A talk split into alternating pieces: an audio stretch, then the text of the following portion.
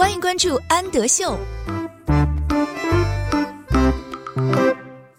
Hello，小朋友们，欢迎收听安德秀频道，我是安仔妈妈，请在微信公众号搜索“安德秀频道”。今天我们一起来阅读牛津树 First Stories 系列的《I See》。I 是我，See 是看见，I see 我看见。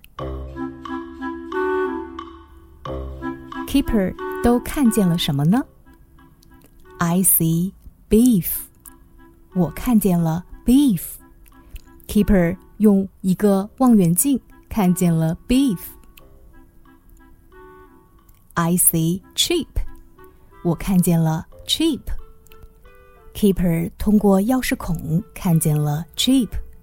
I see Chip。I see mom and dad。我看见了妈妈和爸爸。Mom 是妈妈，Dad 是爸爸。Keeper 用照相机看见了妈妈和爸爸。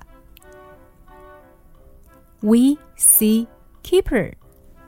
We 是我们，我们看见了 Keeper。我们从纸箱的另一头看见了 Keeper。We see Floppy。我们看见了 Floppy。我们看见 Floppy 在他自己的小房子里面。I see beef and sheep。我看见了 beef 和 sheep。Keeper 戴上他的太阳镜，看见了 beef 和 sheep。I see me。me 是我，我看见了我。Kipper 从镜子里面看见了他自己。Let's read it again. I see Biff. I see Chip. I see mom and dad. We see Kipper. We see floppy. I see Biff and Chip. I see me. Question time. Where was Floppy? Where 是哪里？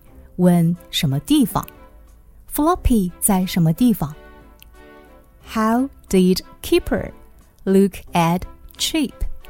How 问的意思是怎样？怎么样？Look at 是看着，Kipper 是怎样看到 Chip 的呢？What was funny about Kipper's glasses? Funny 是有趣的，glasses 眼镜。Kipper 的眼镜有什么有趣的地方呢？What do you like to take photos of? Take photos. 照相，你喜欢照什么东西呢？